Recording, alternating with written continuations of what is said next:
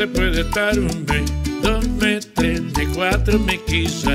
En la luna cuando más se puede estar un mes, dos mes, tres mes, cuatro mes quizá. Pero cinco mes no se puede estar, pero cinco mes no se puede estar.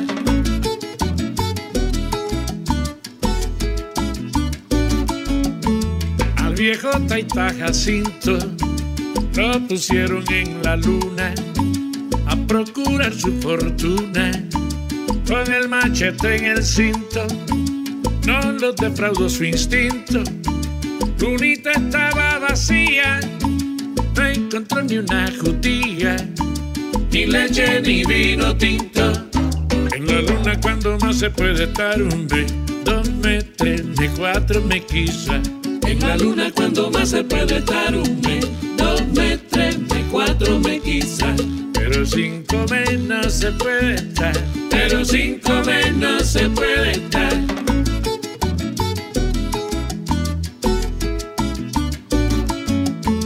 El viejo taita alarmado quiso salir de lunita, pensando en la papa frita y el congri con macho asado. Taita decidió lanzar su cohete al firmamento, pues luna sin alimento no sirve para cumbanchar. En la luna cuando más se puede estar un mes, dos mes, tres mes, cuatro mes quizá. En la luna cuando más se puede estar un mes, dos mes, tres mes, cuatro mes quizá. En la luna no hay carne de lechón. En la luna no hay carne de lechón. La luna no hay carne de lechón. Ni se come pollo ni se toma ron. En la luna, mami, no hay indigestión. Ni se come pollo ni se toma ron. Los enamorados en el malecón. Ni se come pollo ni se toma ron. Miran a la luna, cantan su canción. Ni se come pollo ni se toma ron. Pero el cosmonauta extraña el camarón. Ni se come pollo ni se toma ron. Sin comer no se puede estar. Ay, porque sin gozar no se puede estar. Porque sin no se puede estar. Ay, porque sin reloj no se puede estar.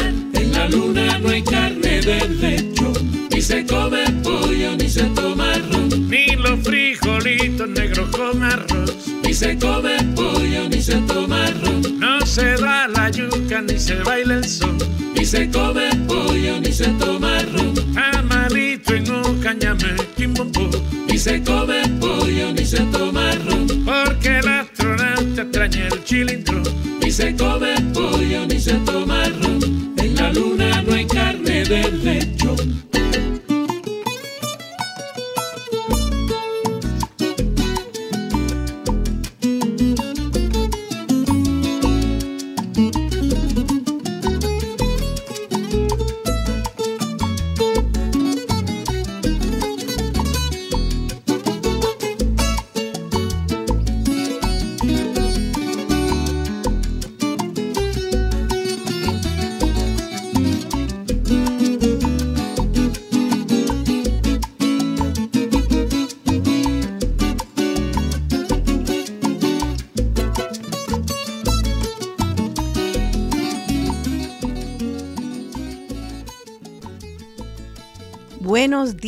Puerto Rico, bienvenidas y bienvenidos a otra edición de Dialogando con Beni. Esta es su servidora Rosana Cerezo. Y bueno, feliz día de Pascua a todos y a todas que las personas que lo celebran, que se celebra aquí en Puerto Rico y alrededor del mundo. Eh, es un domingo con un mensaje hermoso de esperanza y de resurrección. Y hoy pues como ya es tradición en Dialogando con Beni, eh, vamos a hablar de, de, comida y de tradiciones culinarias de la Semana Santa y de otras tradiciones culinarias nuestras. Eh, va a ser un programa sabroso, vamos a estar escuchando música de ese cantautor con el cual comenzamos ahora. Él es un cantautor cubano llamado, llamado Pedro Luis Ferrer y es, él, él es autodidacta toca guitarra, compone, eh, desde décimas tradicionales hasta, hasta música eh, libre. Y escribe mucho sobre comida, así que buscando música sobre comida, encontré tantas canciones de comida de Pedro Luis Ferrer que dije, bueno, vamos a hacer toda la música hoy domingo de Pedro Luis Ferrer. Y esa primera canción se llama En la Luna y habla de lo rico que es comer y en la Luna no se come, se come aquí en la Tierra. Y en la Tierra, particularmente aquí en Puerto Rico, se come bien sabroso. Así que vamos ya a darle la bienvenida a nuestros invitados. El primero es un colaborador recurrente de aquí de Dialogando con Beni. Él es el historiador de comida Cruz Ortiz Cuadra, ahora conocido como el Food Historian, o sea, en inglés como un híbrido entre historiador y de comida, Food Historian. Y también me da mucha alegría recibir aquí al programa por primera vez a un joven creador de un concepto eh, culinario llamado Eat, Drink, Share que es una plataforma donde se presentan videos de comida, ya tal vez muchos de ustedes lo habrán visto, de tradiciones que estamos empeñados en rescatar. Y él es Rafael Ruiz Mederos, francamente un artista del arte de los videos. Así que para mí es un honor recibir hoy a Dialogando con Beni, a Cruz y a Rafael. Buenos días, que ya los veo ahí en la cámara. Ya estamos aquí, buenos, días. Qué chévere. también. Ya. Igual, Cruz. Vale, mí. Qué bien, qué bien. Pues los veo y eh, arrancamos con esa musiquita que no sé si la escucharon, una música sabrosa sobre la comida y de la comida es que vamos a hablar porque al igual que en otras festividades puertorriqueñas, obviamente la Navidad siendo una que tenemos comida muy particular, de esa época, la Semana Santa es otra en la cual tenemos eh, unas tradiciones heredadas y pensamos mucho en las tradiciones españolas, ¿verdad? Pero estamos en el Caribe y aquí nada que es español este, deja de cruzarse con todas las otras influencias. Así que vamos a hablar también de ese mestizaje de nuestras tradiciones de Semana Santa. Eh, Cruz tiene una paellada eh, ahorita que se tiene que ir a, preparar una paella. Así que, ¿por qué no empezamos con Cruz Ortiz Cuadra y hablando un poco de estas tradiciones, Cruz, y luego pues entramos en diálogo con Rafael, ¿te parece? Sí, vale, vale, cómo no, y buenos días a la radio audiencia también puertorriqueña y en la diáspora que sé que escuchan este programa. Así es. Así que aquí estamos, para lo que tú quieras. Vamos a ver. Pues mira, fíjate, sí, me interesa, antes de hablar de comida, tú ayer cuando nos estábamos preparando para el programa, me dijiste que hay que hablar también de la tradición de no comer, o sea, el ayuno durante la Semana Santa. ¿Por qué no empezamos con el ayuno y luego cómo se rompe ese ayuno? Pues mira, eh, eh, el ayuno es, es antiquísimo, ¿verdad? Y, por ejemplo, hoy día todas las religiones importantes de Occidente y, de, y del Medio Oriente tienen, tienen rituales de ayuno, ¿verdad? El Islam tiene el Ramadán, el cristianismo tiene la cuaresma, el judaísmo tiene el, tal, el tamuz, que se llama, que, es como una eh, interpretación de los 13 días en que se tomó tumbar las murallas de Jerusalén en dos ocasiones, en la época antes de Cristo, ¿verdad? Eh, igual también existe el ayuno en, religiones no abrámicas o en rituales no abrámicos, ¿verdad? Como el hinduismo y el budismo. Así que, es una, una práctica alimentaria, ritual, que tiene muchísimos años, ¿verdad? Pero hay algo interesante en este sentido, y es que eh, en Occidente, si movemos un poquito la mirada a, Occidente, en Occidente el ayuno se empieza a ritualizar mucho más precisamente a partir del, mil, del, del 325 después de Cristo, cuando en el concilio de Nicea se establecen ya unas prescripciones mucho más definitivas, definidas, ¿verdad? Y normativas sobre qué debe ser el ayuno cuándo, eh, qué tiempo se debe reglamentar el ayuno. y también se incluye la abstinencia cárnica.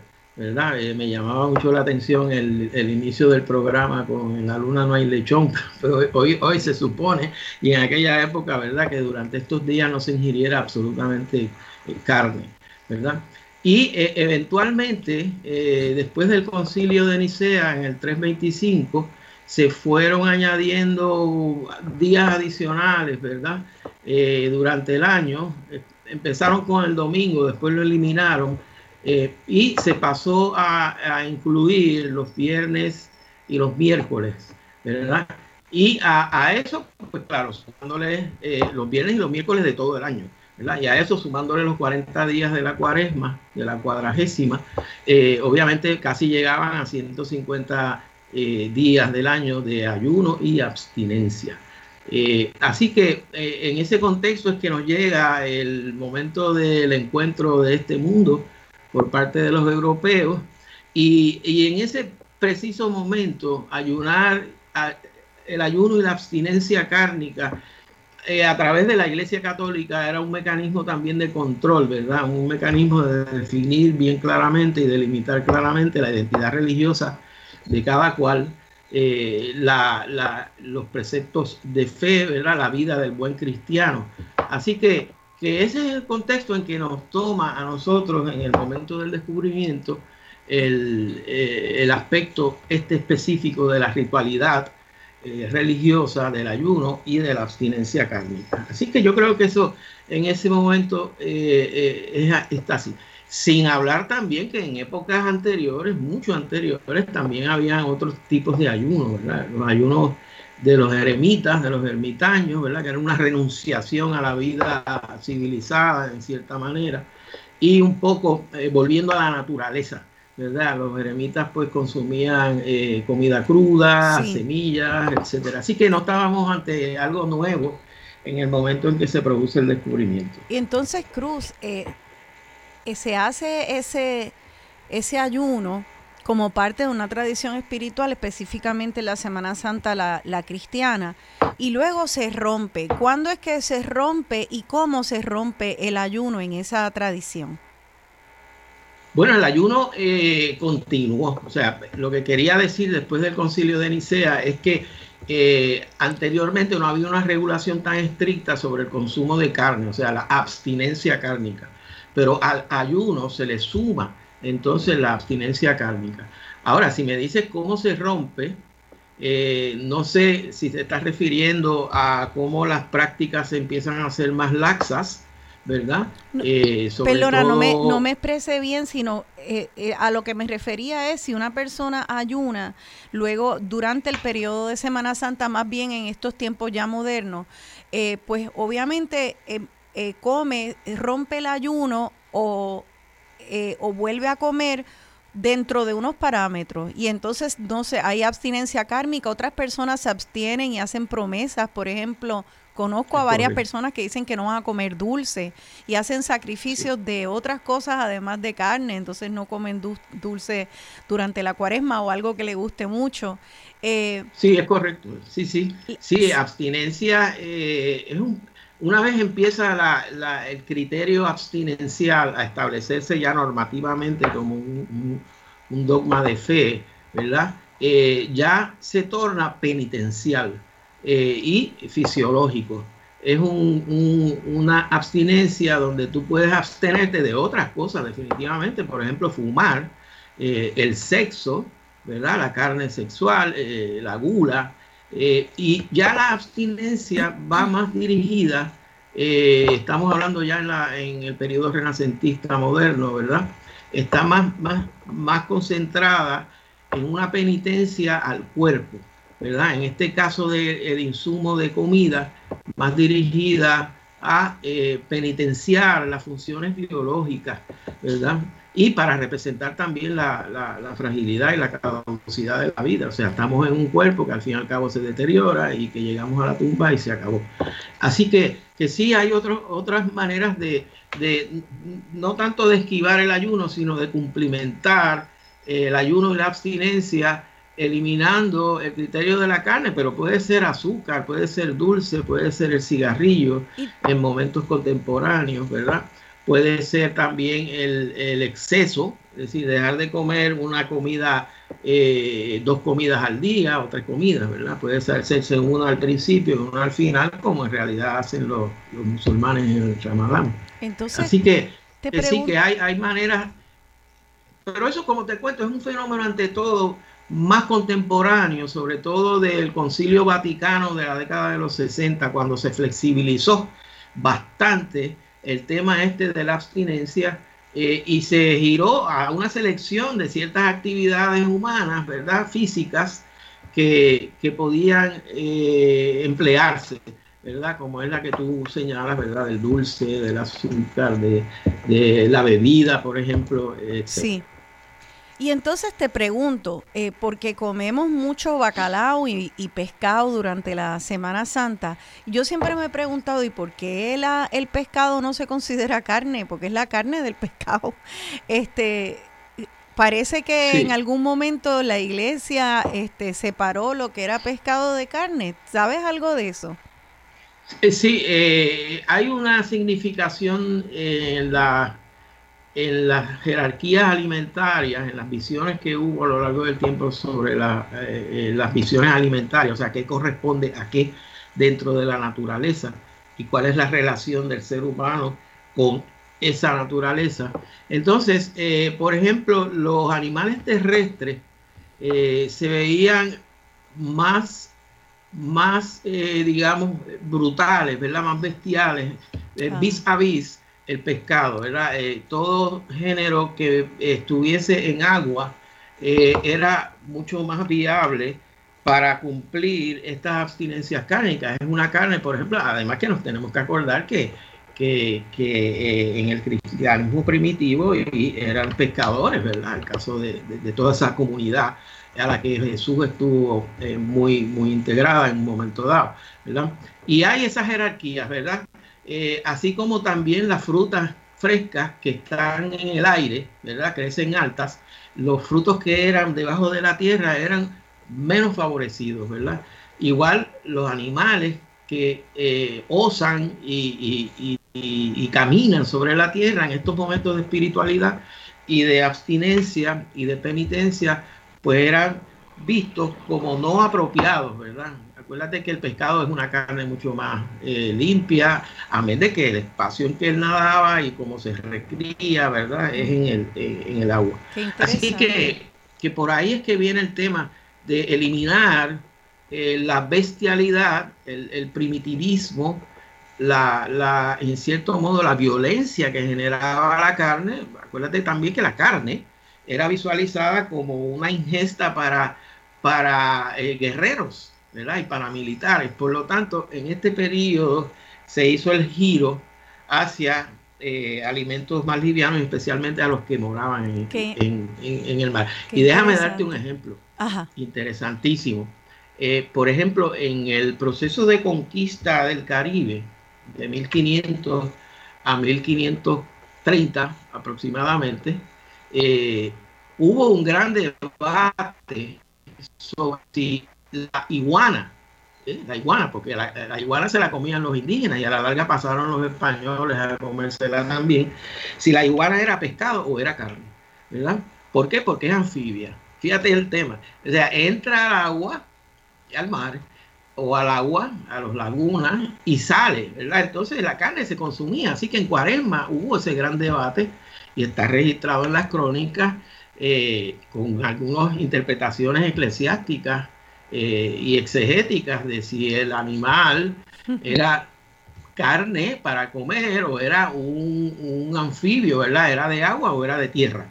Lo mismo pasó con el carey y lo mismo pasó con las tortugas. El carey y la tortuga se consumían por los indígenas, pero una vez llegan los conquistadores, ¿verdad? Y se ven en esa encrucijada de empezar a comer lo desconocido, eh, eh, ante la ausencia de pescado que podía ocurrir, y ocurrió, eh, pues entonces tenían estas otras opciones, pero existía siempre el dilema de tierra, agua, aire y fuego, ¿verdad?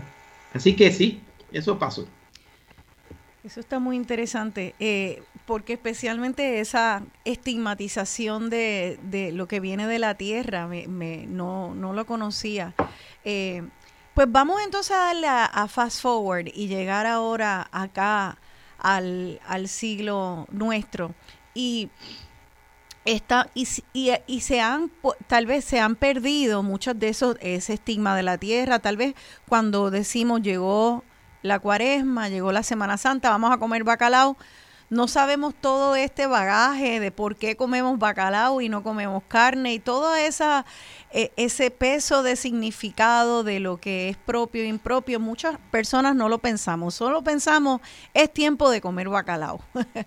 Eh, y, es, chévere eh, saber toda esta historia, por qué estamos comiendo bacalao y, y no comiendo carne. Eh, y ahora ya llegamos a este momento y tenemos unas tradiciones esas tradiciones son eh, españolas, pero también mestizas, ¿no? También se mezclaron con las poblaciones de, descendientes de africanos y de taínos. ¿Nos puedes contar un poquito de, distintas eh, comidas que representan en la Semana Santa y sus orígenes? Sí, Sí, sí, claro, con mucho gusto, Rosana, y, al público Radio Escucha.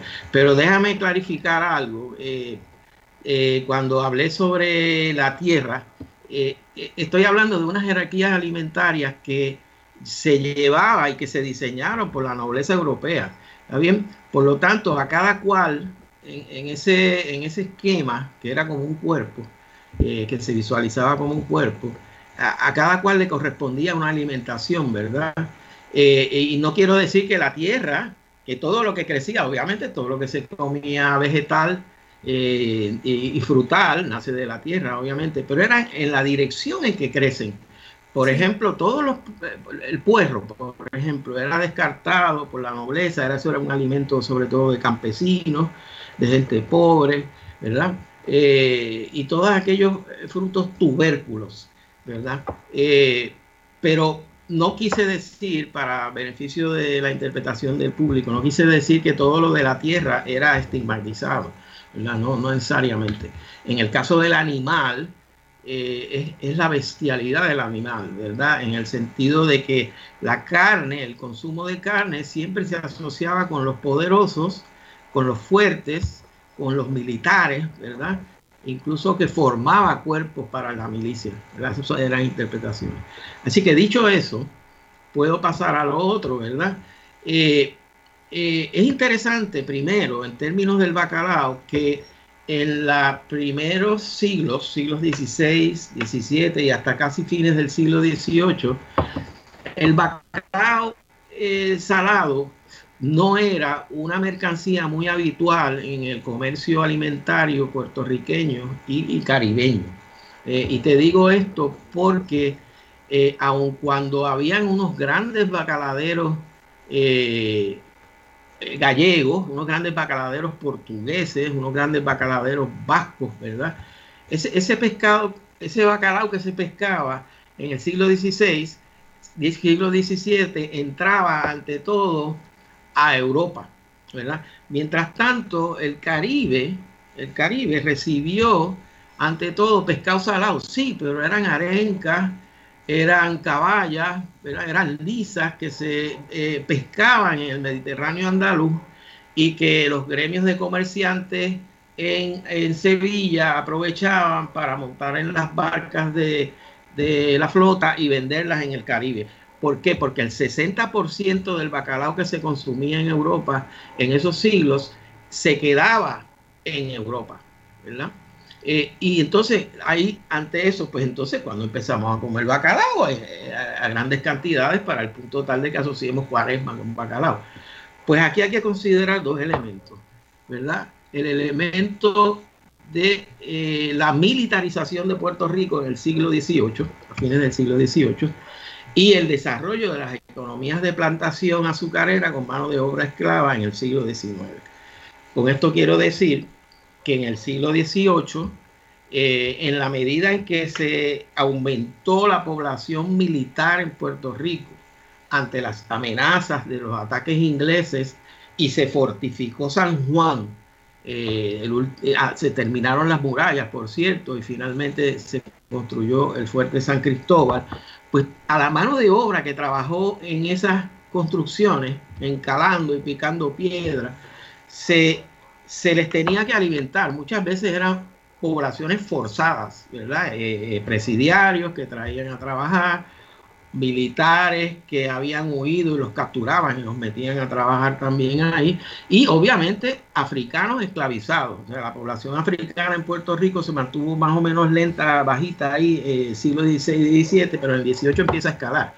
Así que a esa población había que alimentarla, por lo tanto, eh, se empezó a entrar en contacto con bacaladeros de Estados Unidos, ¿verdad?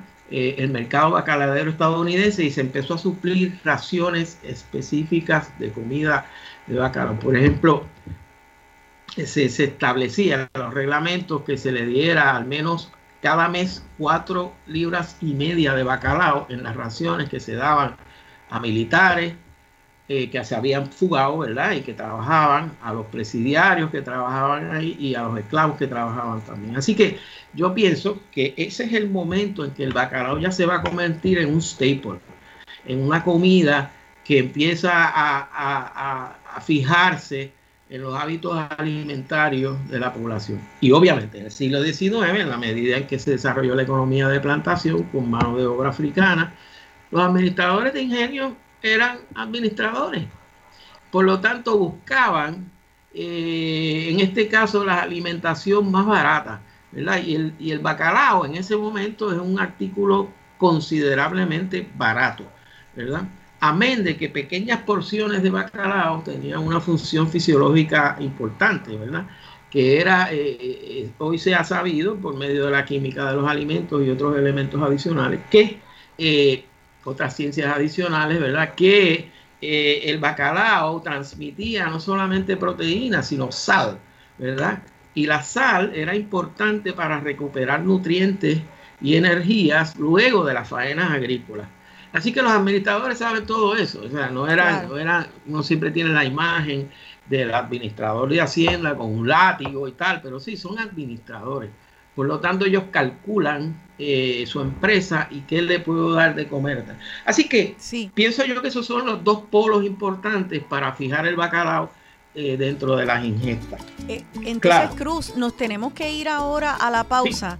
Así que en el próximo segmento eh, vamos a hablar entonces de cuáles son esas recetas de bacalao que a la gente le interesa y de hecho hasta dónde lo consiguen. Eh, esas recetas, las tradicionales españolas y otras ya más mestizas y más caribeñas. Quédense con nosotros. Estamos hablando de comida de Semana Santa aquí en Dialogando con Beni. Aquí de vuelta dialogando con Beni, yo soy Rosana Cerezo y estoy dialogando con el historiador de comida Cruz Ortiz Cuadra y ya pronto entrará en también al ruedo de nuestra discusión Rafael Ruiz Mederos, productor de Eat, Drink, Share y esos famosos ya videos de comida puertorriqueña hermosos de los cuales estaremos hablando también. Eh, creo que ya los tenemos en línea a nuestros invitados, ahí están. Eh, Mira qué interesante esa canción con la cual comencé, Conga Vegetariana, de Pedro Luis Ferrer, habla de las comidas y la comida que es mala y que la carne trae enfermedad y la fruta es mejor y eh, que es ese discernimiento y esas ideas populares de, del efecto que tiene la comida sobre nosotros. Eh, entonces, bueno, eh, Estamos hablando ahora de estas recetas porque ya ahora tú te vas en este segmento, Cruz, y la gente está preguntando, bueno, ¿cuáles son? Eh, hablemos de par de ellas porque podríamos hablar de muchas recetas, pero me gustaría que, escogiéramos. Em, ayer hablando en preparación para el programa, hablé con Rafael, eh, eh, Rafael Ruiz Medero aquí, y quisiera, Rafael, antes de entrar a hablar con, con Cruz otra vez, que, que nos que le compartas al público cuando yo te pregunté, oye, ¿cuál es una comida de Semana Santa que a ti te interesa desde tu lente de documentalista? Eh, tú me hablaste de una comida que yo jamás había escuchado. Y tengo que decir, por ignorancia mía. ¿Nos puedes decir cuál es esa comida? Claro, Pues primero, gracias por la invitación y saludos a todos los que están escuchando, especialmente hoy, un domingo tan especial para nosotros. Este, esa comida que te había mencionado, que me tiene, tengo mucho interés en documentar y poder publicar y compartir, es el caldo santo. Caldo santo es un plato con descendencia africana, que especialmente se elabora en Loíza con el propósito de salir del ayuno de la Semana Santa o que sea gran parte y solamente se desarrolla los viernes santos. Esa es la, especialidad. Hay personas que lo pueden hacer en esa misma semana o unos días después. Pero el propósito era hacerlo ese viernes en una gran comunidad donde al final del día, aunque muchas personas lo hacían, se compartía. Y es un, es un caldo a base de leche de coco fresca, viandas del país y pescado. No solamente el bacalao, como es reconocido en la Semana Santa, ¿verdad? Por todo lo que ha, mencionado Cruz, como también la parte popular, ¿verdad? Porque al final del día la, gran serenata de bacalao ha sido la explosión de la popularización del bacalao, pero en el caso del caldo santo puede ser con cualquier pescado que se encontraba en las costas y se podía pescar y, fue, eh, se pudo introducir. Así que al ser una de la costa este, noreste, con mucha pesca abundante, entonces ese caldo, ese santo era eh, bastante eh, flexible en elaborar y accesible para todos los de ahí, ya que tenían el coco, el pescado y las viandas. Y esto es una receta que dependiendo de esa descendencia, las recetas pueden variar, pero siempre con esa base. Hay personas que pueden utilizar tanto una malanga como, como plátano, como otro guineíto. Así que el pescado puede ser un chillo, como puede ser bacalao. Y eso no quiere decir que están mal, pero al final del día tienen que seguir esa base. Así que el caldo santo es algo que muchos tal vez hemos escuchado, pero no hemos tenido la experiencia de sentarnos en una mesa este, y probarlo por la especialización de solamente de hacerlo ese día. Eh, y de lo no de lo complicado, sino de lo único que es hacerlo, del proceso de también cómo darle el color con el achiote. Uno no, utiliza aceite de porque no se utiliza aceite al momento de elaborarlo, así que algo bien puro y algo bien rico en nutrientes. El, viernes pasado yo estuve en el Buren de Lula, que después de hacerle un episodio a ella, eh, ellos están muy agradecidos porque luego de eso ha sido reconocida eh, en, en dos premios muy importantes en los Estados Unidos gracias a esa publicación y estaban súper orgullosos y me dijeron, vete para acá eh, para que pruebe este viernes, cuando único lo vamos a hacer. Este, y me guardaron un poco y eso es primera vez que lo comí, eso es una cosa que si no, si no lo come, eh, la puedes hablarlo, pero no puedes discutirlo. Exacto. Así que eso es algo que yo creo que Cruz puede abundar más ahí que yo, porque Cruz ustedes saben, pero aparte de eso hay otras grandes recetas que son parte de nosotros que, no debemos de echarlo a un lado, porque es lo que ha mantenido también nuestra cultura gastronómica de la Semana Santa Flor. Y eso me interesa lo que dices, que no debemos echarlo a un lado. Yo, o sea, yo no soy una conocedora de, de, comida, pero la verdad es que me impactó que algo que suena tan sabroso y que está arraigado en nuestra cultura afrodescendiente, que yo no supiera de ella, yo no la he visto en ninguna parte y a mí me gusta patrocinar comidas tradicionales. Así que te, te pregunto, Cruz, eh, eh, sabiendo ¿no? que muchas personas eh, conocen de esta tradición, pero muchas desconocemos de, el, de esta comida del caldo santo como tradición de Semana Santa puertorriqueña.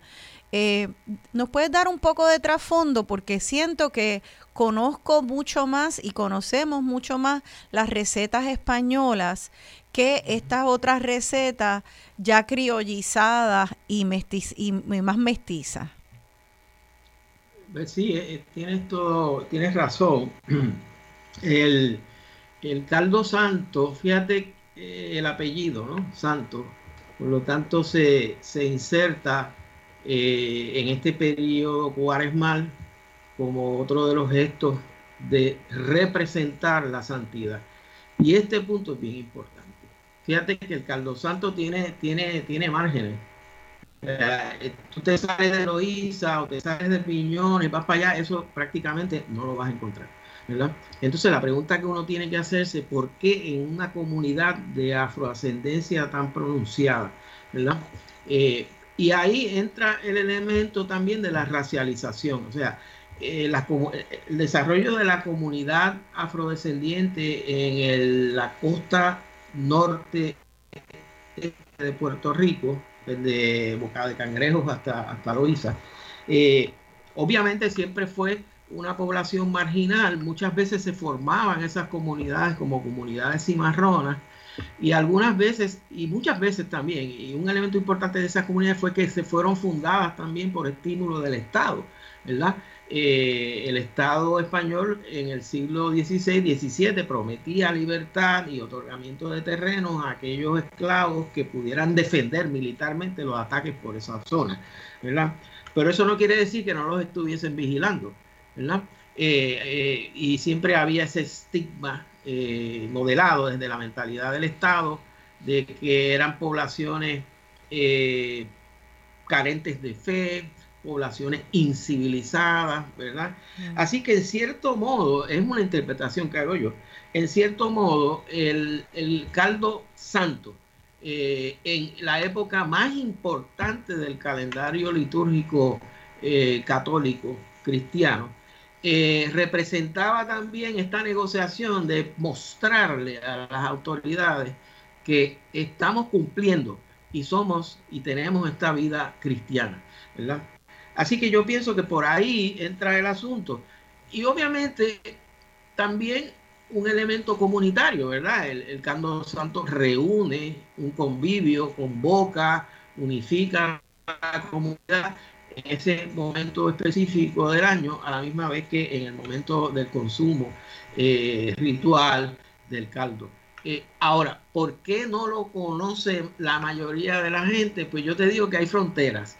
Obviamente hay fronteras físicas, ¿verdad? Pero hay una frontera muy grande que es la racialización, ¿verdad? Y ahí entra el tema de por qué esa receta no aparece en los recetarios puertorriqueños o en los recetarios publicados en Puerto Rico eh, desde el siglo XIX hasta más o menos el 1940, porque sí hay una receta de lo que se llama caldo blanco y se le atribuye a Loíza en un manual que hay del 1948.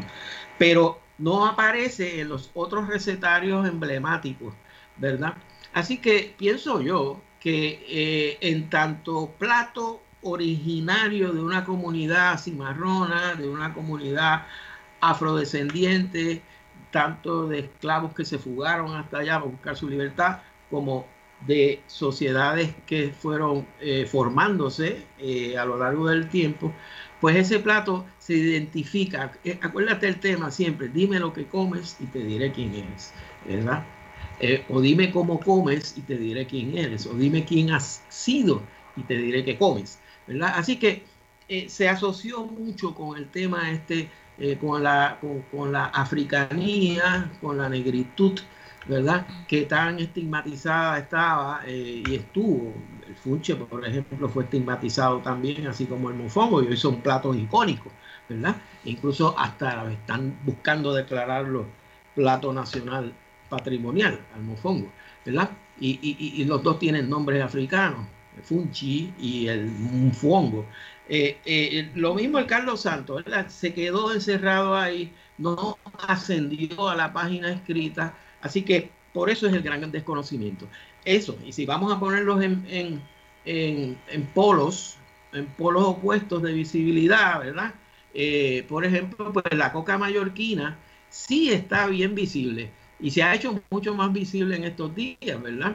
Eh, y la coca mallorquina eh, fue, esto es otra interpretación mía, fue ante todo un un alimento cuaresmal de la gente pudiente, de ascendencia española y, específicamente de las Islas Baleares, ¿verdad? Y, y eh, que te interrumpa ahí, pero antes de, seguir, si puedes describir lo que es esa coca mallorquina, porque tal vez algunas personas la han visto en los escaparates de las panaderías, pero no la identifican con ese nombre. ¿Cómo es? Pues es, una masa eh, hecha de harina, harina sin levadura, a la que se le añade mucha manteca, ¿verdad? y, se hornea, tiene, tiene distintas formas, ¿verdad? Los que hayan ido a Mallorca saben que, que la masa se puede, tiene distintas formas, puede ser ovalada, como también redonda, que es la que conocemos aquí en Puerto Rico, y se pone sobre una plancha redonda y se hornea, ¿verdad? Eh, y arriba eh, se decora con, de distintas maneras, de acuerdo a los recursos. Por ejemplo, eh, mucho perejil, tomate picadito y pescados salados, ¿verdad? La, la, más común que yo he visto es con sardina, ¿verdad? y cebollita picadita, etcétera. Y eso es lo que se muestra, ¿verdad? Cuando tú pasas por los escaparates y la ves allí, ¿verdad? Eso es coca mallorquina. Eh, la textura de las masas depende también de los cocineros y las cocineras, del tipo de harina que se usa. Y arriba, ¿verdad? Puede llevar otras cosas que se puedan asociar con los ayunos y las abstinencias de cuaresma. Por ejemplo, puede llevar melocotón. Eh, eh, si, si, uno, claro, aquí no se usa eso, pero si, si, si, tenemos la oportunidad de viajar a estas otras regiones donde eso es un plato básico, que no necesariamente se come en cuaresma, que se come todo el año, pues podemos ver que se usan otros ingredientes, ¿verdad? Pero como te digo, es, o sea, se desarrolló en nuestra culinaria como un plato cuaresmal muy asociado a las a descendientes, ¿verdad? De eh, mallorquines o españoles. Y hay que tomar en cuenta también que la harina era un producto muy escaso. O sea, eh, eh, claro, en el siglo XX ya pues obviamente hay un flujo de, harina de trigo constante, que es la base para elaborar la masa. Pero en el siglo XIX la harina era todavía un producto muy regulado por los comerciantes importadores, ¿verdad? Y muchos de los comerciantes importadores eran españoles, así que, que tiene que haber nacido por ahí esa, esa, esa memoria culinaria de la eh, coca mallorquina. También que, de que si se le iban a añadir enlatados, los enlatados, en el caso de las sardinas, también son productos de importación que para cualquier otra persona del, planeta del, planeta Puerto Rico eran caros, muy caros. Por eso, a eso iba, que entonces si la harina estaba escasa y era muy cara, pues yo pensaría que entonces eh, tal vez en el siglo XIX y, quizás en el XX en eh, temprano, sería algo más de la clase alta, la coca mallorquina y un caldo santo, entonces más de las poblaciones de afrodescendientes acá en la costa del norte. Ah, estaba muy eh, ligado a tu clase social y a tu y, a tu raza, la comida que... definitivamente, que, y tú subrayas con esa esa expresión, ¿verdad? Eh, esas, esas dos contrapesos. Eh, el, tema de que la, la, la, cocina puertorriqueña es una cocina mestiza eh, y han existido aportaciones tanto de los descendientes de los indígenas, de los pocos indígenas que quedaron en la época de la conquista, como de los africanos que siguieron llegando desde el siglo XVI hasta el siglo XIX como esclavos y sus descendientes como también de otras migraciones que fueron eh, poblando a Puerto Rico. Estamos hablando de los canarios, por ejemplo, y el gofio. Eh, estamos hablando de los, los gallegos. del siglo XIX, la, migración que llega a Puerto Rico es periferal, de, Galicia, ¿verdad? del País Vasco, de Barcelona, y, muchos de los embutidos que después, por ejemplo, la sobrasada, la sobrasada que ya ni se consigue, en Puerto Rico también es resultado de inmigrantes mallorquines, ¿verdad? De manera de que nuestra, nuestra alimentación, nuestra cocina, tiene esa gran riqueza y esa gran característica. Entonces los platos más pobres, por así decir, como el caso del caldo santo, se empiezan a redescubrir. Ah, mira, ahí tenemos el caldo santo, porque en un momento dado no fue interés. Hoy día, jóvenes como Rafi, jóvenes como Cristal, eh, muchos otros muchachos están haciendo, volviendo a la agricultura, desencantados con el sistema contemporáneo, desencantados con el tipo de alimentación que nos dejó la modernización, entonces vuelven a ello. Y eso es lo interesante, ese, por eso es que se están destacando ahora estos platos que en cierta manera eran desconocidos o estaban sub, eh, subterráneamente produciéndose. ¿verdad? Así que yo, yo entiendo muy bien lo que dice y tienes una verdad bastante, bastante verídica, ¿verdad? que es el tema este de nuestra sociedad y nuestra cocina mestiza. Y, y, te pregunto, porque algunas personas han ya preguntado en Facebook, los recetarios, tanto para las, las recetas más hispanas como para una receta de caldo santo, eh, ¿dónde la gente puede conseguir recetas? Y porque especialmente con este, lo de caldo santo, que muchos nos estamos enterando ahora, contra suena bien delicioso. Yo lo quiero ir a comer antes de donde lo hacen. Pero si lo quisiéramos reproducir en nuestras cocinas, eh, ya ahora se ha rescatado y dónde se consiguen todas estas recetas. Bueno, yo, yo te, te, te, puedo decir que yo lo he probado. Yo tengo amigos en Loíza y me han invitado al festival, digamos, a la fiesta que se lleva a cabo eh, para consumir el caldo santo. Pero a mí me gustaría en este momento dejarte a Jafi, porque Jafi estuvo filmando y estuvo trabajando con esto hace tres días y está muy al tanto de este último libro que salió de doña Gilla Rivera, que se titula Caldo Santo. Es una mujer importantísima de la comunidad loiseña y que Rafi pues lo disfrutó hace poquito, así que lo dejo a él para que hable de él. Un detallito antes, eh, eh, como te cuento, en nuestros recetarios desde el siglo XIX, o por lo menos los que aparecen en Puerto Rico, eh, no aparece una receta de esta naturaleza usando leche de coco para crear el caldo, eso es lo importante. Para crear el caldo. a Rafi. Rafi, pues cuéntanos esa experiencia y ese libro y dónde se encuentran. Ay, disculpa, estás el volumen, eh, hay que tienes que ya está, ahí está. Sí, pues a todos los que están interesados, esta receta se puede conseguir, ¿verdad? hay varios recetarios que están por ahí, pero ahora mismo, este, hace poco salió un libro que se llama Caldo Santo, eh, por, ¿verdad? De las recetas de Gilla Rivera, de Loíza. Es un libro que está este, apoyado por el Instituto de Cultura Puertorriqueña eh, y está fenomenal. O sea, un libro bien completo. No solamente tiene esa receta, te habla del trasfondo, te habla de los ingredientes, te habla de la historia de ella, porque es una receta tan importante, pero también te incluye muchas otras recetas, tanto de aperitivo, platos principales y postres.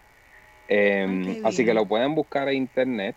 Eh, está escaso, así que quienes estén viendo creo que tienen una ventaja ahora sobre todo el mundo en buscarlo y tal vez conseguirlo por revendedores, porque a través del instituto va a ser difícil y directamente también con, la comunidad también, al igual que el libro del Buren de Lula, está out, así que quien lo consiga eh, exitoso en estos momentos. A mí me lo a mí me regalaron el de Carlos Santos unos estudiantes que, vieron los documentales, se fascinaron con el de Lula y empezaron a investigar y el profesor dijo, nosotros vamos a estudiar por un momento eh, todo esto que está sucediendo de la gastronomía este, afrocaribeña en Puerto Rico. Y como sé que me lo enviaron, me recuerdo que me llegó una caja y yo, ¿qué será esto? Y sale el nombre y decía, ¿pero quién es esta persona? Eh, y me llegó ese gran libro y yo, diache, mano, y yo ni lo había conseguido, así que quien lo consiga eh, es un éxito. Y de nuevo, no una receta difícil, eh, no se tienen que, ¿verdad? Decirle, ah, esto es una cosa bien elaborada, eh, yo no sé, necesito un gran recetario, o sea, que si tú tienes la base, por lo menos de la receta, eh, y las medidas correctas, ¿verdad? Tal vez media taza no es la gran cosa, pero una cosa que son bien importantes es que la, leche de coco tiene que ser fresca. No va, ¿verdad? Vamos a utilizar leche enlatada porque al final del día eh, estás perdiendo ¿verdad? esa esencia. Así que ese es un libro que podemos recomendar. Yo creo que Cruz también lo recomendaría. Que es el libro, podemos decir, el libro maestro sobre, sobre el caldo santo, porque no solamente te tira la receta y ya el procedimiento, te da página y página de información sobre él, sobre eh, la autora y los colaboradores, como también tiene una fotografía espectacular.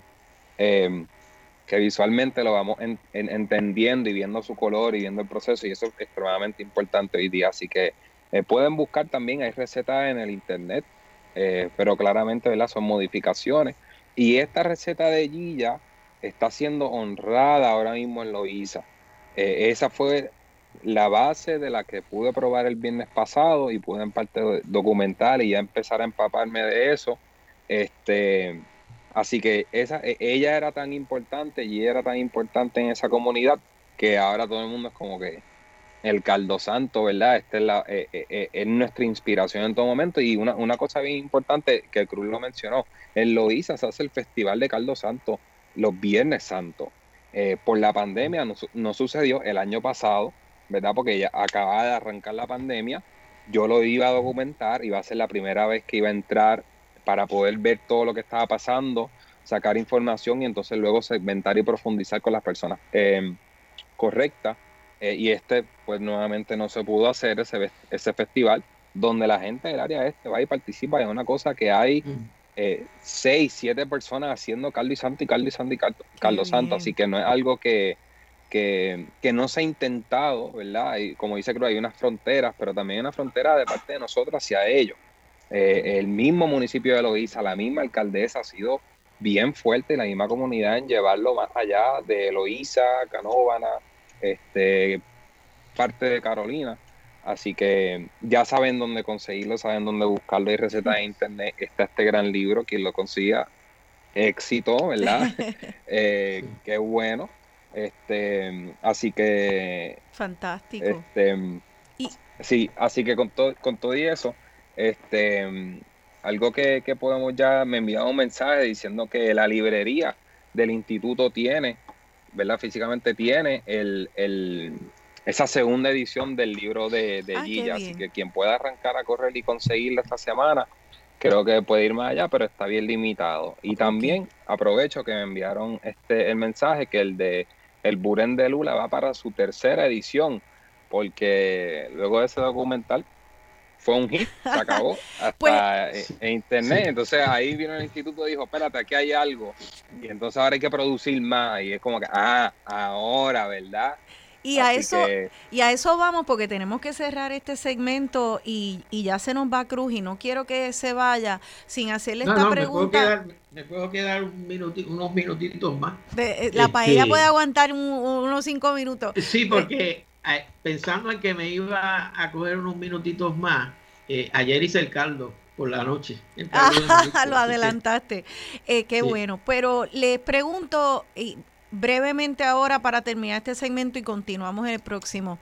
Eh, y, y, la pregunta es, ¿a qué ustedes creen que se debe esta explosión de interés en, la comida del patio, en tradiciones antiguas que de hecho pensábamos que se estaban en riesgo de extinción y ahora tenemos a un joven de treinta y pico de años, eh, documentalista que está diciendo, corran, que se está acabando el libro del caldo santo y el burén de Lula. Mira, de verdad lo digo y tengo la piel erizada porque me da mucha emoción.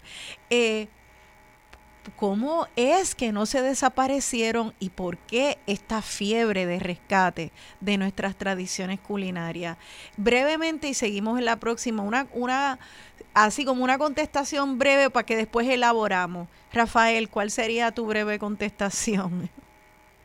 Pues de mi parte, ¿verdad? Una parte más modernizada por toda esta globalización digital, definitivamente las redes sociales y la parte democrática de que todo el mundo puede participar, dar su opinión, registrar, documentar y compartir. Eh, antes, ¿verdad? Estaban los periódicos y las revistas donde eran de la alta calumnia y quien escribiera era extremadamente respetado, pero Hoy día hay muchos blogs, como el de la mafia Puerto Rico, aquí en Puerto Rico, que es el blog más grande, está sí. PR, está Puerto Rico Hits, que documentan y comparten. Así que sí tenemos que aceptar eh, eh, y, promover estas páginas que sí están documentando no solamente eh, estos restaurantes nuevos y que últimos están saliendo, sino hay personas junto a mí que se han dedicado a decir, mira, hay más allá, cuáles son esas recetas y también Cruz Miguel con su, con, con su gran libro que también es uno de nuestros libros base, aunque él diga que no, que sí tal cosa. Es uno de los libros que por los chefs es la Biblia, tú sabes, de nuestra historia.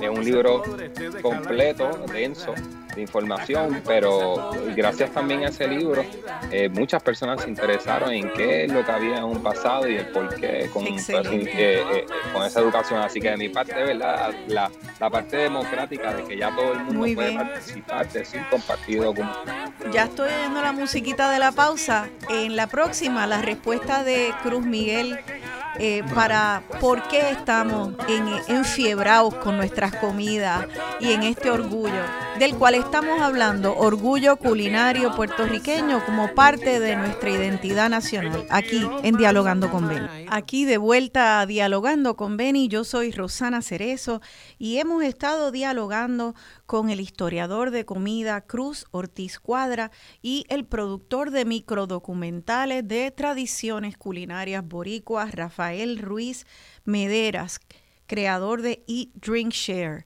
Estamos, creo que los tenemos ya en, en Skype.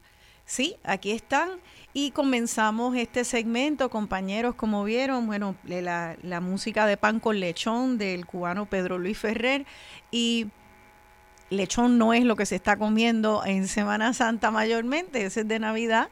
Y entonces con un extracto de ese, ese primer video que yo vi de Eat Drink Share producido por eh, lo que yo decía, ¿quién es esta mafia? Decía la mafia Puerto Rico y me encantó y me enganché con esa mafia de jóvenes boricuas, con esa estética y ese video es del el Burén de Lula. Eh, al final ahí se oyó un poco de la voz de, Cruz Miguel Ortiz Cuadra, así que eh, parece que ustedes están conspirando hace ya, hace ya un tiempo, desde los inicios estaba ahí Cruz en los videos de Rafael. Em, quiero que hablemos de esta producción y, toda la eh, todo el auge que ha tenido, pero se nos quedó en el tintero la pregunta a a Cruz. Cruz, eh, estos videos que hemos visto de los jóvenes de, de Eat, Drink, Share y de la mafia de, estas tradiciones, la, el burén de lula, eh, barbacoa taína, la pesca de Puerto Rico, el pitorro, eh, se están reproduciendo las vistas, son cientos de miles. Y es una belleza, y ahorita vamos a hablar de eso, una belleza estética que nos, que nos llena nos infla el corazón de orgullo. Y es una muestra contundente de un movimiento que ha empezado de manera muy orgánica, de rescate de nuestras tradiciones. Eh, ya tuvo su turno al bate Rafael de por qué es que está pasando esto. ¿Qué tú, ¿Qué tú dirías para sumar la contestación de Rafael sobre esta nueva ola de entusiasmo con tradiciones muy antiguas borincana?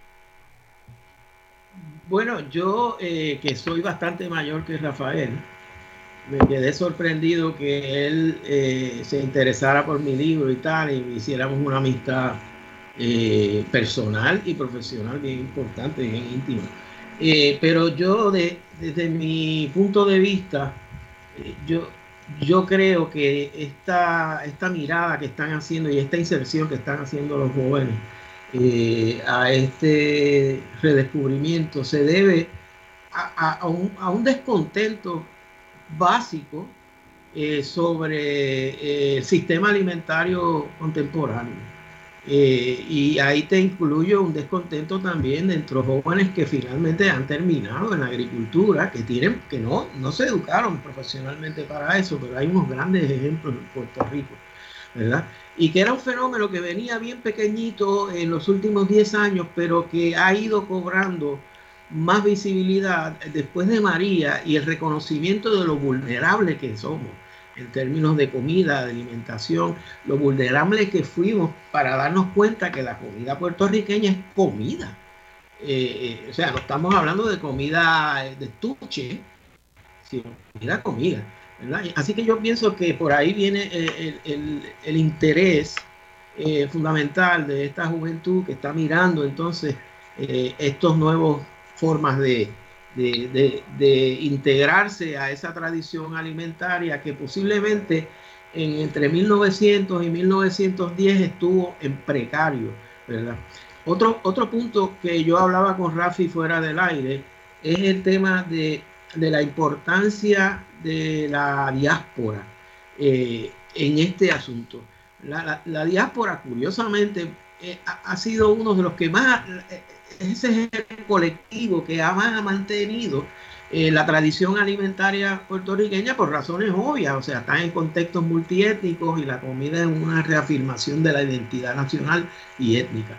Por lo tanto, ellos al estar mirando también lo que está ocurriendo aquí con los jóvenes, eh, Rafi me comentaba que los vídeos, la mayor eh, cliqueo que se hace es de la diáspora, pues aprovecho Cruz para Cruz quiero afirmar bien solo para que la gente que escucha 73% de la gente que ve la serie son de la diáspora. Así que imagínense el impacto verdad que está teniendo esto a base de la nostalgia y el homesick eh, de esas personas que se han ido. Así que quería afirmar eso, Cruz, porque es importante ese número. 73% de quienes ven el canal significa que de 100 mil personas, 73 mil personas son quienes ven, son de la diáspora. Eso es correcto. Y el, así que yo creo que por ahí eh, eh, viene esta, esta mirada otra vez a, a nuestras tradiciones alimentarias que se formaron muy lentamente y se formaron y tienen una historia, que ese fue el propósito original de, del libro cuando yo lo empecé a pensar en la década del 90. Yo decía, ¿por qué? Yo me preguntaba, ¿por qué si el argumento y el discurso oficial es que los fast foods se están acabando con, con la tradición alimentaria, ¿por qué todavía hay unos alimentos que se quedan ahí y no se mueven? Este, estamos hablando del arroz, estamos hablando de las habichuelas, estamos hablando del bacalao, estamos hablando de las viandas y las confecciones que se hacen con ellas. ¿verdad? Y, eso fue lo que me llevó a mí a escribir el libro. Y claro, los jóvenes que eh, millennials y los que han ido adelantando les tocó vivir una crisis que de la cual todavía no hemos salido. Por lo tanto, hay un gran descontento con el sistema alimentario, hay un gran descontento con lo que les ha tocado vivir y entienden que esa mirada a ese pasado no es idílica, o sea, no es una idealización, es, mira, si nosotros tenemos aquí una alimentación, eh, comida, comida, ¿verdad? Y por eso es que también han vuelto al campo a sembrar, a la pequeña propiedad, ¿verdad? Eh, yo tengo amigas que le han llamado los neojíbaros, ¿verdad? Que, que, es un término que yo creo que es muy apropiado para esta juventud y es juventud agrícola y juventud de pescadores. ¿eh? Que, también entran en todo esto. Así que yo creo que eso es, esos son vitales. Es un, un, redescubrimiento de que Puerto Rico come comida, en el sentido literal, es comida, comida, eh, eh, y que eh, lo hacen con un interés genuino dentro del contexto de la gran crisis y, buscando aportar también. Cruz, y entonces antes de que te vayas a, a tu paella, y a tu Carlos que te está esperando. Eh, dinos los nombres de tus libros, por favor. Bueno, yo tengo el primer libro que yo publiqué, que salió en el 2006, este, se llama Puerto Rico en la olla, y yo hago una pregunta retórica ahí como subtítulo, que es, ¿somos aún lo que comimos? ¿Verdad? Y este, ese salió en el 2006, eh, luego en el 2013 se tradujo, revisado eh, al inglés por la eh, Universidad de North Carolina y después se hizo una segunda edición de ese en el 2016. Ah, el año pasado, para esta época más o menos, eh, saqué mi otro segundo libro que es una colección de ensayos eh, una colección de ensayos y un pequeño recetario, por cierto, porque todo el mundo me decía, Cruz, tú escribes y nunca pones receta. Pues puse receta. Eh, y son eh, alrededor de dos ensayos que se titula De los plátanos de Oyer a los food trucks. comida, alimento y cocina puertorriqueña en ensayos y recetas. y que es un escrito que son ensayos que transitan el periodo que va desde la época en que Oyer pintó el velorio hasta los food trucks. Eh, y entonces yo pues hago distintas análisis, distintas escrituras sobre eh, esos periodos de tiempo. Qué bien. Eh, y ahora, y ahora mismo pues ando en un proyecto de revisión de Puerto Rico en la olla, porque yo quiero incorporar esto mismo que estamos hablando ahora, ¿verdad? Y yo creo que es fundamental porque el, Puerto Rico de la Ayuda se quedó en el 2006, o sea, yo, yo todo lo que dije lo dije hasta el 2005 más o menos, pero del 2005 al 2020 ha ocurrido miles de cosas. Una Así que en esa Sí, excelente. Pues eh, ahora vamos a pasar entonces a hablar del proyecto de, la mafia y de los microdocumentales de comida.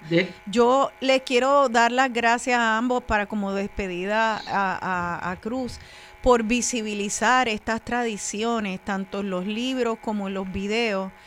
Eh, porque de verdad cuando escuchamos ahí al principio a Lula hablando, te das cuenta cómo esta señora con problemas de salud, con todos los problemas que tiene eh, eh, su familia, está cargando sobre sus hombros, ella sola, una cantidad de conocimiento que de repente al echar una mirada a lo que está haciendo Lula en su chocita, en el burén de Lula, esa carga la repartimos sobre los hombros de muchas personas, porque no, no queda solo sobre Lula y unas pocas señoras o señores en Loíza el identificar y mantener viva, sino que ahora también podemos nosotros seguir perpetuando y valorando esas tradiciones y se hace con videos y se hace con libros y se hace cada vez que compartimos en las redes sociales la comida como identidad nacional. Así que esta labor de ustedes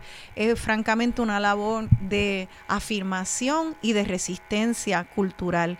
Cruz. Sí, eh, Rosana, sí, déjame eh, añadirte algo más sobre, sobre el donde pueden leer algunas de las cosas y ver algo, otras cosas, ¿verdad? Yo, yo tengo la página www.thefoodstorian.com donde hay un blog, ahí dentro hay dos blogs en realidad. Hay uno que yo eh, produzco para la agroempresa más destacada al día de hoy, que es Produce PR y yo escribo ahí eh, cada vez que hay un producto en temporada y que produce PR, está repartiendo, eh, vendiendo, ¿verdad? Y llevando a los lugares de Puerto Rico. Eh, así que ahí tienen uno y tienen otro que ya son, como yo le digo, más hardcore, escritos más hardcore, pero los de produce son de divulgación popular. Excelente. y entonces, ahí los pueden ver. Gracias, Cruz. Volviendo al tema del Burén de Lula y, la, y, el texto visual que, arma eh, el Rafi, eh, es importante ver que, la intención de Rafi ahí es narrar la historia de vida de Lula a través de la comida. ¿verdad? E, es importante ver e, e, ese contrapunto ahí, ¿verdad? Ella narra su vida eh, cómo yo aprendí a hacer esto, pero además de que lo aprendí a hacer, lo aprendí a hacer porque soy mujer y pasé estas cosas, ¿verdad? Así que, ese es un excelente testimonio de lo que están haciendo los jóvenes puertorriqueños y déjame añadirte que él ha sido nominado en par de ocasiones para grandes premios, ¿verdad? Y ha llegado a la final. Todavía no se lo ha ganado, pero yo estoy seguro que se lo va a ganar, sobre todo el de James Bear Foundation, ya mismo se lo va a ganar. Así que eso es lo Se ganó el corazón de nosotros, que yo creo que ese es el, premio mayor, es ganarse el corazón de este pueblo. Claro, Así que gracias Cruz, este espero que... Ay, para servirte, ya sabes que cuando quieras me puedes contar conmigo y, gracias. y con el público, pues le deseo este un día de júbilo, ¿verdad? Hoy es eh, un día de fiesta en realidad. Así que muchas gracias y a Rafi, pues te veo por ahí pronto. No, nos vemos pronto. Muchas pues, gracias. gracias, Rosana. Cruz Ortiz Cuadra, ya saben, pueden conseguir eh, sus blogs como Food Storian, Food de comida, Storian de historiador en inglés. También pueden buscar su libro Puerto Rico en la olla y de los plátanos de Oyer a los food trucks. Gracias, Cruz. Vale, mijo, un abrazo muy grande. Hasta luego. Gracias. Pues entonces eh, nos quedamos ahora contigo, eh, Rafael Ruiz Mederos de Eat, Drink, Share. Vamos a hablar un poco de, de, de tu de tus videos. Empieza, vamos a empezar por el principio. Eh, ¿Cómo, cuándo comenzaste a hacer estos microdocumentales? Creo que es que tú les llamas, ¿no? y específicamente de comida. Así que, ¿cuándo comenzaste y por qué comenzaste a hacer estos microdocumentales? Pues viene un poco más, o sea, viene de antes. Yo estudié gerencia culinaria, así que me entré en la comida fue desde antes. Eh, y durante todo el proceso trabajando en cocina, después trabajé como mesero, bartender y todo. Eh, empecé como, ¿verdad? Con estos blogs, porque ya empezó el Instagram y el Facebook. Eh, y entonces quería ser anónimo dentro de cada vez que iba a un lugar a publicarlo sin intenciones de hacer review. Nunca estuvo la idea de hacer review y ponerle nota y criticar, eso nunca así. Entonces como quería ser anónimo, pues le puse la mafia, ¿verdad? Era algo que no pretendía que iba a ser súper exitoso y súper grande, sino una cosita pequeña para quienes les gustaba comer, hacer dos o tres cositas. Y lo veía como algo temporero.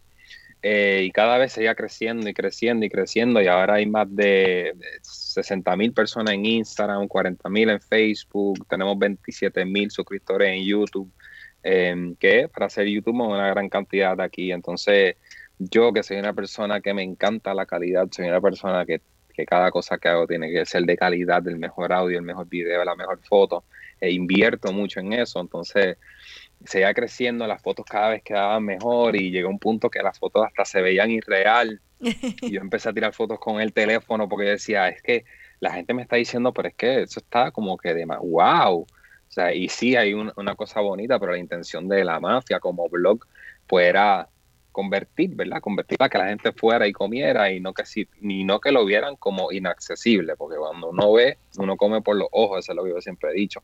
Entonces ya ahí yo queriendo seguir creciendo, ¿verdad? Porque ya estoy en todo esto, comienzo a trabajar como fotógrafo de comida, esa es mi especialidad, eso es lo que yo me dedico. Eh, empiezo a hacer videos porque es parte de, ¿verdad? del desarrollo de esta parte digital, sino hacer video hoy día muy difícil que la gente te empieza a seguir, eh, que te siga viendo. Eh, y dije, ¿cómo puedo llevar a la mafia ya a otro nivel? Que ya la mafia llegó a ser líder dentro de estos blogs de fotos y de comida.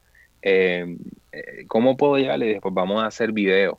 y entonces dije, pues a hacer videos de unos lugares que sean bien especial, que sean únicos, que no sean muy populares, que eso era una cosa que buscaba porque el popular, pues cualquiera puede ir, ¿verdad? y elaborarlo. Y eso está muy bien. Entonces ahí entra una parte de investigación, de profundización, de entender nuestra cultura. Y ahí me tocó con el Buren de Lula, que dije, pues voy a ir un día, hablemos con ella, sí, sí, vengan. Y después déjame hacerle una cortita entrevista para tener dos o tres minutitos de ella hablando del concepto. Eh, y voy a grabar dos o tres cositas y hago un videito como de cinco minutos máximo y es un entretenimiento rápido y de repente cuando me siento a hablar tengo una hora y media en la primera entrevista que tuvimos. Y cuando empiezo a editar, porque yo, yo grabo, yo, trabajo yo investigo, em, yo tomo la decisión por mi propio juicio, eh, juicio de que me dice, ¿y por qué salen ellos? Por mi juicio, eh, por toda la experiencia que tengo, por la comunicación con esas personas, yo investigo, yo grabo, yo soy quien trabajo cámara, yo trabajo audio, yo edito, yo colorizo y todo. Este, así que gran parte del proyecto cae sobre mi hombro y cuando de repente veo en edición que tengo una hora y media de ella hablando y todas las cosas están espectaculares, yo dije, wow, o sea, que voy a seleccionar. Y con todo y eso, lo que le pude bajar fueron a 8, minutos con 20 segundos, porque después también yo dije, ya, tengo tanta información, pero algo falta. Siento que ella, sí, ella mencionó muchas cosas, pero algo falta y y si esto va a ser un concepto de, darle duro y de promover, pues tengo que buscar una base que confirme lo que está pasando, que sea un, un, eh, personaje secundario que pueda este, afirmar y, y, y confirmar y decir, sí, esto es completamente eh, cierto. Entonces, eh, ella sí habla de su historia, pero después entonces ya yo tengo una relación con Cruz Miguel y le dije, Cruz, tengo este video, tengo esta entrevista, quisiera que seas parte, te las voy a enviar, te voy a enviar cantitos de lo que grabé, para que pues, si tú dices, pues sí, vamos a hacerlo. Y le dije, esta es mi intención con este video. Y cuando él lo vio, me dijo, Rafa, que hay algo más grande de lo que tú piensas, cuenta conmigo. Al combinar esas dos entrevistas, entonces que nace el concepto de microdocumentales, porque no paso de, de los 45 una hora, eh, siempre intento mantenerlo en 15, 16 minutos, aunque hubo unos episodios que me tuve que pasar porque la información es demasiada, no, había break de cortarla, como en el de pesca, es un episodio muy político y hay demasiada información y con todo y eso, después de estar 8 días en Altamar grabando, dije, hay que cerrarlo, no puedo tener más información porque no puedo, yo solo no aguanto esta cantidad y este volumen de, de elaborarlo. Y ahí se junta Cruz y yo dije, pues mira, esto es algo especial, esto es algo que no cae eh, como el Instagram, esto cae bajo otro, otra parte de la sombría de la mafia, porque yo antes hacía eventos, tengo t-shirts, eh, hay diferentes cosas, dije, esto, esto es algo nuevo, esta es la revolución, esta es la evolución de la mafia, entonces ahí dije, pues, ¿qué nombre puedo poner? Eh, ¿Qué idea? Y le puse Eat, Drink, Share, que es come, bebe y comparte. Y esa es la historia, ¿verdad? De cómo surge Dream Share. Hago el de Lula, lo produje, lo tengo y dije, esto yo tengo que buscar otros lugares. Ya a la semana conseguí la lechonera del rancho de APA, que es un lechonero súper, súper dedicado y súper reconocido entre los chefs, pero no muy popularizado en Puerto Rico. Tenemos, ¿verdad? el lechón se conoce por Guabate y él está en la esquina de Guaynabo, ahí en la colindancia con Cagua. Y de repente, ya lo vi un lechón en un lechonero en Guaynabo. Y se y cuando tú vas un, es una cosa así, literalmente un rancho, no, no, no es nada fino. Tú, no, tú vas a comer sobre una mesa de plástico y la silla se puede romper. Tú no sabes, es una experiencia súper única, no, no, es una lechonera como las de Guabate, que están súper cuidadas, o sea, está cuidada, pero están como que tienen que estar comercializadas, porque reciben un volumen tan grande y de repente APA, después de ese episodio, empezó a recibir y recibir personas y, tuvieron que comprar una mesa y una carta y me dijeron, Rafa, aumentó la venta. Así que empieza a buscar otros temas. Y perdona porque no te quiero no te quiero cortar, pero veo que nos están diciendo que nos tenemos que ir a la pausa. Así que en el próximo segmento quiero que termines el cuento de cómo se desarrolla y luego que hablemos de, de la acogida y, y qué es lo que tú sientes que tú topaste sobre algo, tú mismo despertaste a todo un universo que creías que era un mordisquito de cinco minutos y de repente eh, encontraste toda una comunidad sedienta de esto, que, al fin y al cabo lo afirmas como artista. Vamos a hablar de estas producciones de, de la mafia Puerto Rico, Eat, Drink, Share, de rescate de nuestras tradiciones culinarias, culinarias por los jóvenes boricuas. Quédense con nosotros, estamos en Dialogando con Ben. Aquí de regreso a Dialogando con Beni, yo soy Rosana Cerezo y estoy dialogando con el productor de los microdocumentales de comida, Rafael Ruiz Mederos. Eh, creo que ya tenemos a Rafael en Skype. Estábamos viendo eh, un extracto del video del rancho de APA, de ese de esa lechonera que nos estabas hablando antes, Rafael. Eh, ¿Ya tienes el micrófono activado? Sí, estamos aquí. Perfecto. Eh, déjame hacer un comentario para que tú, para que tú reacciones a eso. Eh, de, ese video que se ve para la gente que puede luego sintonizar en, en, Radio Isla TV o busquen en YouTube.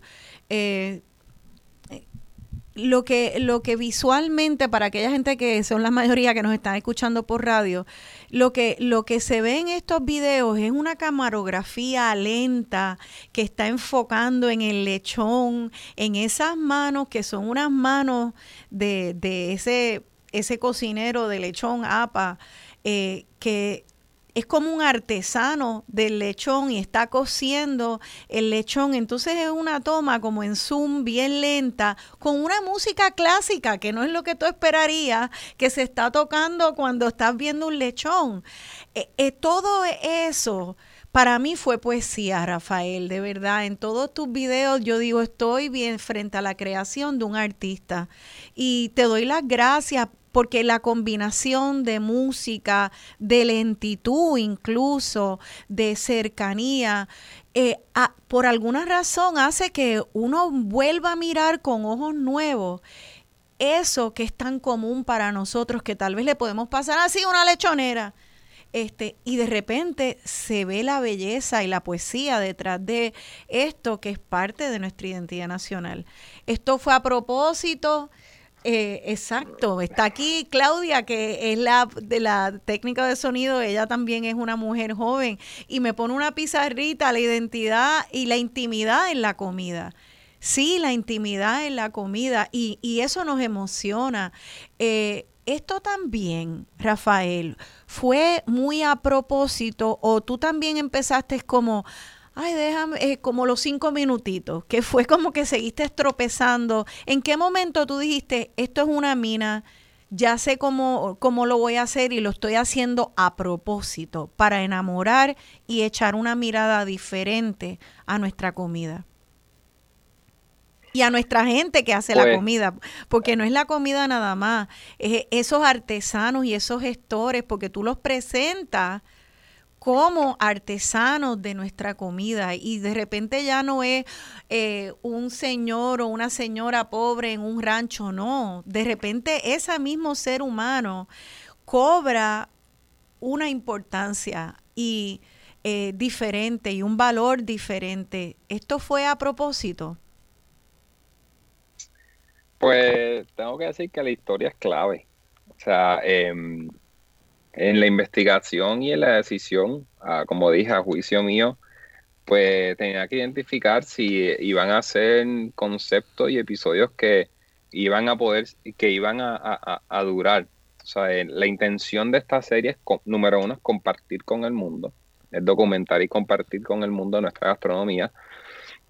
Y número dos, los episodios tienen que tener una vida infinita. No pueden ser unos episodios donde es un concepto que es muy limitado y ahí queda. Puede tener una, historia muy cool, pero al, ser episodios que esas personas tienen una historia, están en unos lugares en específico, eh, están en unos lugares que son, es la naturalidad eh, donde hay veces que hasta, hasta los mismos comentarios en YouTube son un poco negativos porque no tiene eh, los reglamentos de X filosofía sanitaria.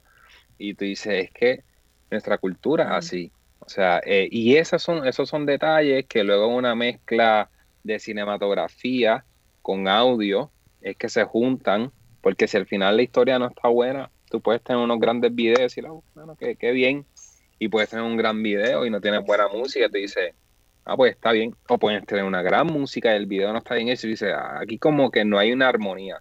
Así que mm, hay, hay una parte, ¿verdad? De, de, como dije, de armonía y sintonía en que todo tiene que ir a la par y, y también cuando tú, cuando uno graba, pues tú tienes que estar ready para todo lo que está pasando y tienes que tener esa cámara y tienes que predecir lo que van a hacer.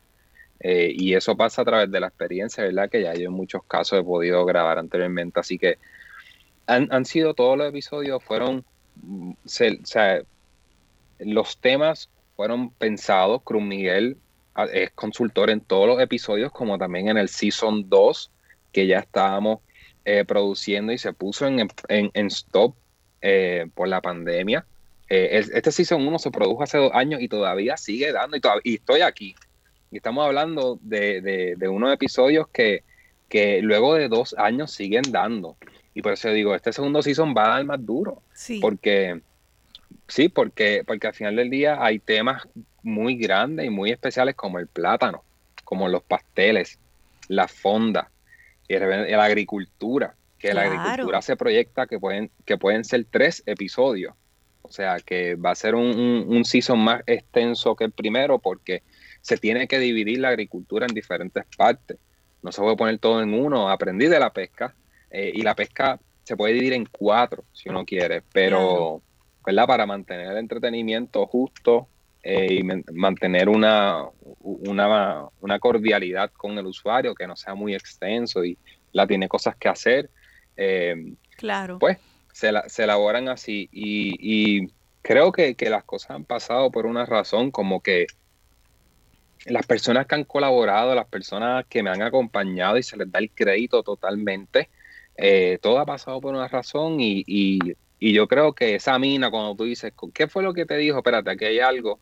Bueno, pues claramente las personas a mi alrededor que cuando veían ese episodio antes de salir me decían, mano, eh, esto está, esto está muy bien hecho, esto está muy bien y, y a pesar de que toda esta serie eh, la he producido yo, la he costeado yo de mi bolsillo, eh, tenemos muy buen apoyo ¿verdad? del Instituto de Cultura Puertorriqueña, como también del sistema Ana G. Méndez, que ya está incluyendo estos microdocumentales a sus estudiantes de, las artes culinarias, eh, que hacen ensayos, los ven, hablan de, eh, cogen un, un, día para hablar de la serie y de toda esa parte histórica. y a pesar de tener esas buenas colaboraciones, pero también unas limitaciones en producción, que quienes conocen de producciones son cosas muy complicadas, son cosas muy delicadas cuando uno está en set o en el lugar, que si se te quedó algo, no puedes volver atrás. Eh, y a pesar de todo eso, gracias a esas colaboraciones y personas como Lula y APA, eh, como Lucas, que es el de la manada, que hace barbacoa taína y hace un barbecue espectacular, como los de los pitorros. La gente que hace pitorro, de verdad, de Puerto Rico, eh, de una manera ancestral, un poquito fuera del, de, la ley, ¿verdad? No, poquito, ¿verdad? Bastante, pero fue, estuvieron abiertos a que yo los pudiera documentar siempre y cuando tuviésemos el acuerdo que ellos nunca iban a salir. Y es un episodio para, para mí, el episodio más único porque tú no, tú no sabes quién está ahí, pero entiendes todo, conoces a la persona, tú dices, yo sé, o sea, yo me sé la historia de esta persona y nunca los viste, viste las muñecas, viste los zapatos, viste el reloj, viste la cadena, viste detalles de esa persona y ya tú te lo imaginas y exactamente como tú te lo imaginas, exactamente así es esa persona. Así, que así que esa, esa belleza, esa mina que tú dices, es una combinación de muchas cosas y también la aceptación de la gente, especialmente de la diáspora, como mencioné antes, que el porcentaje mayor de quienes lo ven eh, son puertorriqueños allá afuera, como también en el mundo. Tenemos gente en Venezuela, en España, en Corea del Sur. Estuvo bien interesante que no sé por qué tenemos varios views en Corea del Sur, en todos los Estados Unidos, México, República Dominicana, es un país que lo, ha visto mucho. Tenemos muchas personas en República Dominicana que, lo han visto mucho. Así que em, es una mezcla y definitivamente estamos mirando, yo estoy, lamentablemente por, por lo de la pandemia se paralizó ese segundo season eh, esa segunda temporada que venía con mucho más detalle, aprendimos un montón del primero, así que venían los episodios mucho, ¿verdad? más elaborados y más dedicados y más cuidados, porque al final del día esos primeros dos, tres fui yo por mi cuenta, vamos por ahí para abajo, vamos a grabar lo que hay, vamos a ser creativos y vamos a ver cómo incorporo un lechón con música clásica. Eh, o sea, a mucha gente, al principio como que mucha gente decía, no hay música puertorriqueña.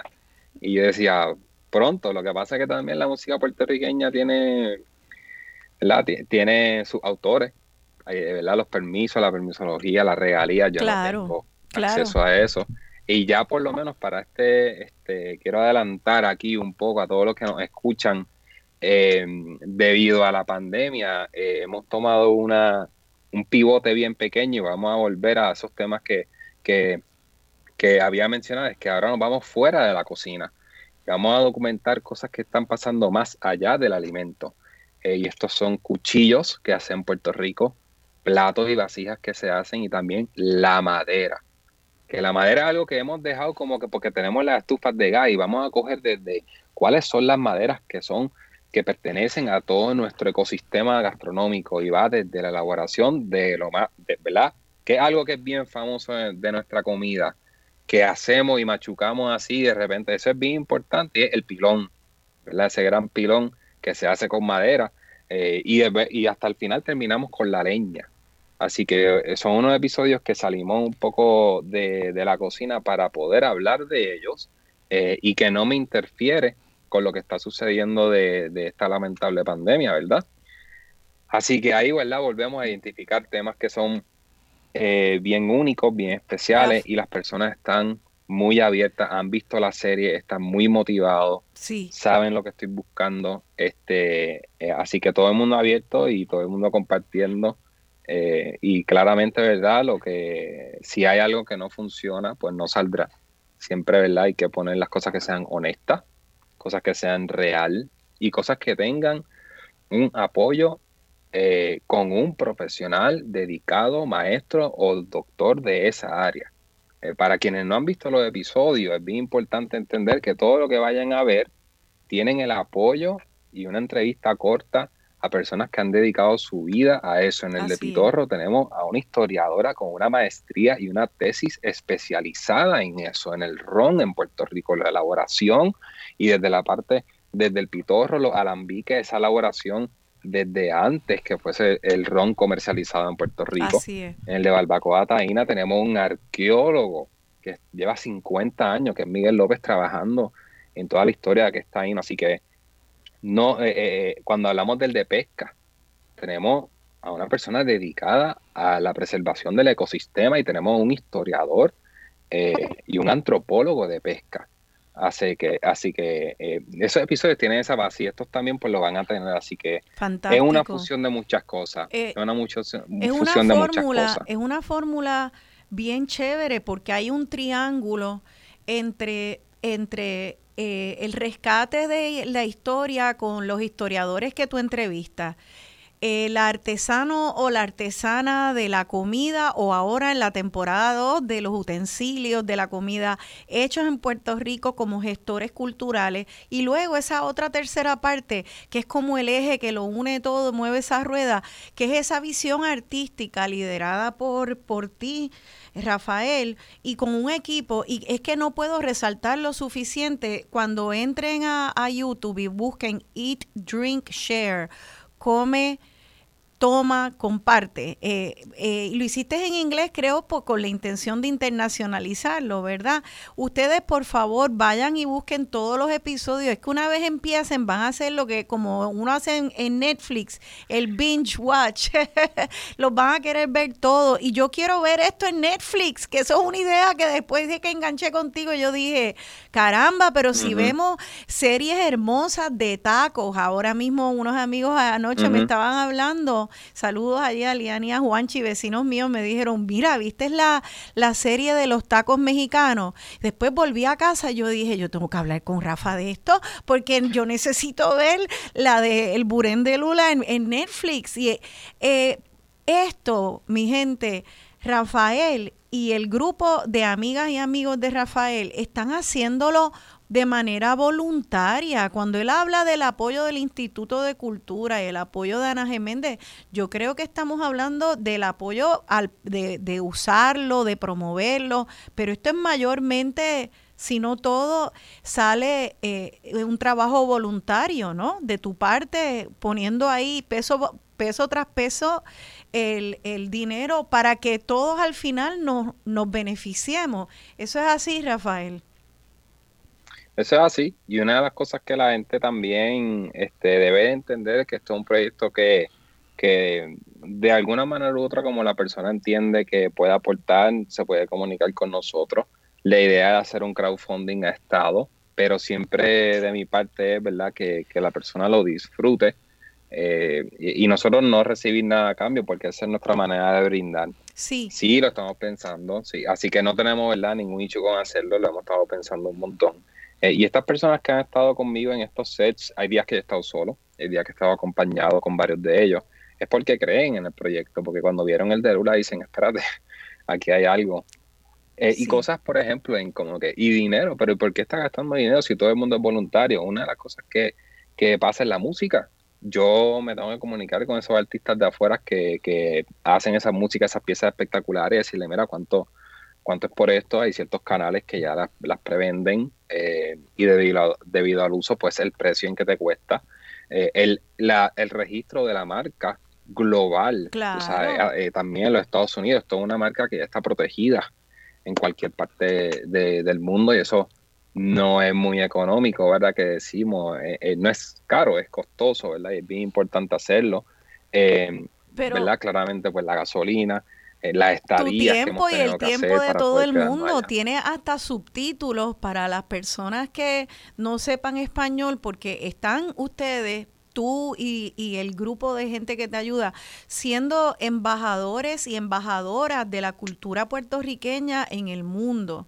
Y eh, yo te, te, digo, yo tengo una prisa de que tú abras una página para el crowdfunding, que son las páginas donde, mira, eh, podemos eh, dar y contribuir, porque fíjate, este, no sé si mencionaste antes, Rafael, pero tú también, tu trabajo para ganarte la vida es trabajando en publicidad, ¿verdad? Publicidad de, en el tema de comida, restaurantes, hoteles.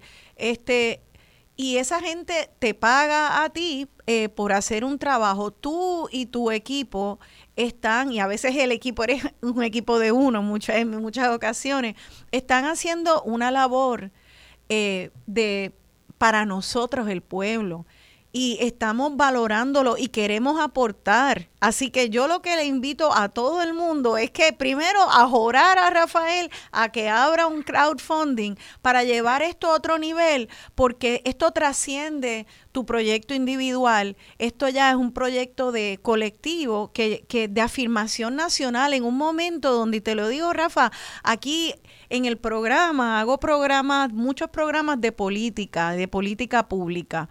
Y una de las preocupaciones es que a, los puertorriqueños nos están sacando de Puerto Rico, que estamos siendo desplazados de nuestra propia tierra, que podemos ver eh, nuestra cultura en riesgo. Y cuando vemos proyectos visuales como estos, uno los agarra y dice, mira, todavía estamos aquí, estamos en pie de resistencia, en pie de lucha y, y en orgullo de ser boricua, más allá de política partidista, orgullo de, de defender nuestras tradiciones. Entonces, eh, tú estás dando un servicio a nuestro país dentro del, del 100 por 35 y fuera. Eh, vamos a hacer un crowdfunding, vamos a ayudar a estos jóvenes, vamos a echar esto a Netflix y que esto sea un proyecto de todas y todos. Sí, y, una cosa que, también eh, es muy importante es que eh, a través de toda esta experiencia, o sea, el efecto económico que estos conceptos han tenido es real, teniendo aún el 73% de las vistas de los Estados Unidos. O sea, podemos eh, no recuerdo exactamente porque sigue variando, ese es el número que se me queda en la mente, pero en 16 es como en Puerto Rico es como un 20% de que no ven y con todo y eso, estos conceptos han, tenido una, ¿verdad? Han recibido un apoyo económico, aportación económica, social, eh, y por ejemplo el de Barbacoa Taína, que se ha convertido amigo mío, que, que José Lucas, él tiene ahora un segmento en Noticentro de barbecue. O sea, él nunca, o sea, le podían haber hecho un artículo en periódico o X cosa y está muy bien, pero esa gente, el, el ver, el vivir esa experiencia a través de una pantalla, eh, eh, nunca llegó. Y entonces de repente el episodio de Lula, que la gente lo podía ver en un artículo, lo podía ver aquí, cuando viven todo eso y lo pueden hasta saborear con la vista, eh, Lula fue nominada a, un James Beard. James Beard son los premios más prestigiosos de los Estados Unidos de la gastronomía en la categoría de, de documentales online. Y llegamos finalistas fuimos de los últimos tres que seleccionaron de miles que entraron. Eso, y a Lula, le, y a Lula le aumentó el negocio de una manera brutal que yo, yo misma he tratado de llegar al Buren de Lula un par de veces y ha estado cerrado, pero yo creo que al igual que McDonald's gasta millones en, en hacer promoción, cuando tú haces esto, y es porque funciona, o sea, las grandes corporaciones de comida eh, hacen, gastan mucho porque saben que es una inversión que luego la recobran y la multiplican.